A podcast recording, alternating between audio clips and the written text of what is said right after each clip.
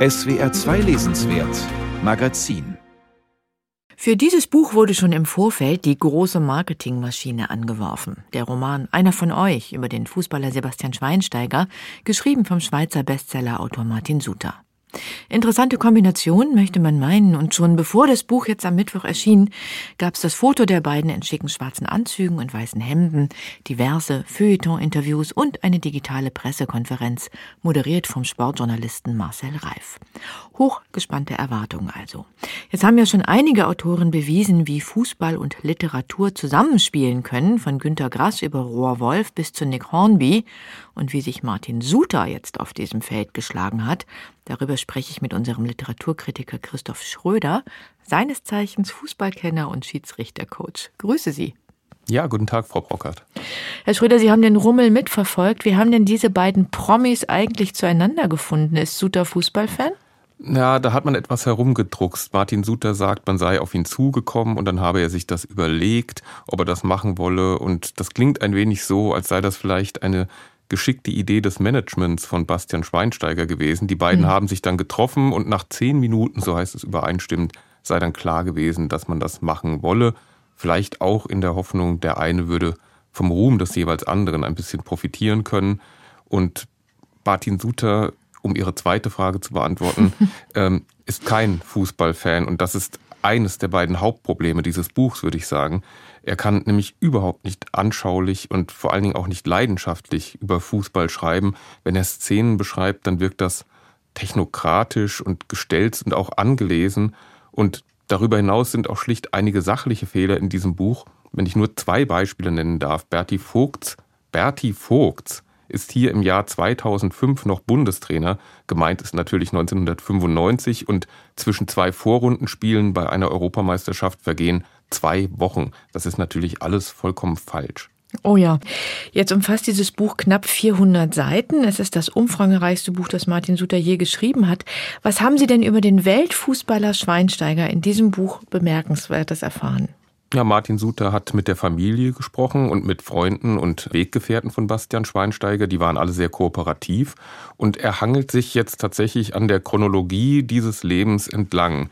Bastian Schweinsteiger wurde in der Nähe von Rosenheim geboren, in eine sehr solide, gutbürgerliche Familie hinein, wurde dort als Sportler auch sehr gefördert. Er war auch ein ausgezeichneter Skiläufer, schon als Kind befreundet mit Felix Neureuter und was Martin Suter an hervorstechenden Eigenschaften an ihm herausarbeitet, ist zweierlei, nämlich das eine, dass er ein sogenannter Jetzt-Mensch sei, das wird immer wieder gesagt, also immer nur spontan und für den Augenblick entscheidet, und dass er nur dann gut sei, wenn ihm etwas Spaß mache. Also in der Schule weniger, aber beim Fußball und beim Kaiserschmarrn zubereiten zum Beispiel schon.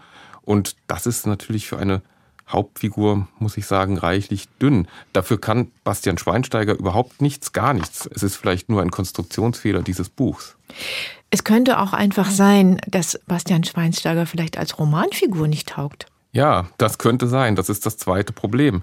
Er war ein fantastischer Fußballer, ein wirklich großer Fußballer und er ist aber ganz offensichtlich, wenn man das jetzt so liest, eine Figur, ohne Brüche, ohne Verwerfungen, jedenfalls psychologischer Art. Seine körperlichen Verletzungen sind ja immer wieder Thema.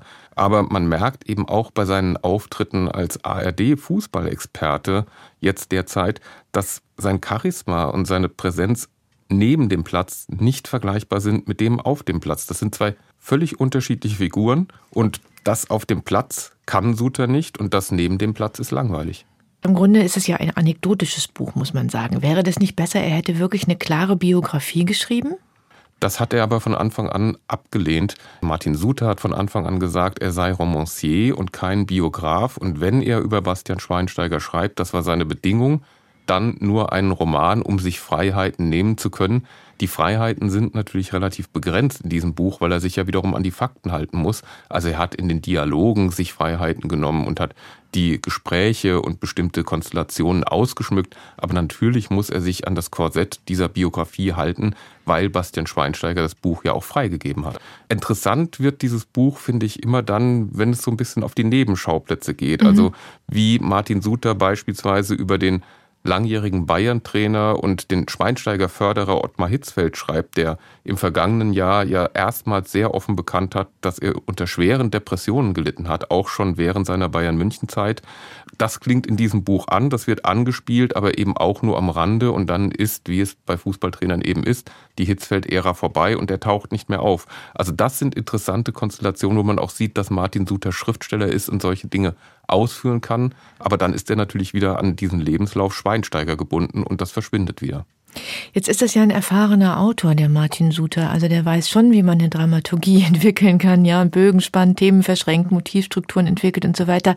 Was mich hier wirklich irritiert, ist die fast, ja, ich würde fast sagen, naive Tonlage manchmal, in der der Roman geschrieben ist. Wie ging es Ihnen? Ich habe das auch nicht verstanden, muss ich zugeben. Das ist so ein bisschen angelehnt an einen Kinderbuchton und ich finde es schon wahnsinnig nervig, dass dieser erwachsene Mann, Weltfußballer, gestandener Mann, die ganze Zeit nur Basti heißt. Also wenigstens heißt er nicht Schweini, das lehnt er selbst ja auch ab, aber das hat vielleicht auch damit zu tun, dass Bastian Schweinsteiger selbst gesagt hat in der Pressekonferenz, dass er das Buch auch als Motivation für junge Menschen begreift, die es zu etwas bringen sollen. Also dahingehend, schaut mal, ein Junge vom Dorf kann es auch schaffen und der Titel des Romans geht ja auch in diese Richtung. Das ist ein Zitat aus Bastian Schweinsteigers Abschiedsrede im Jahr 2018.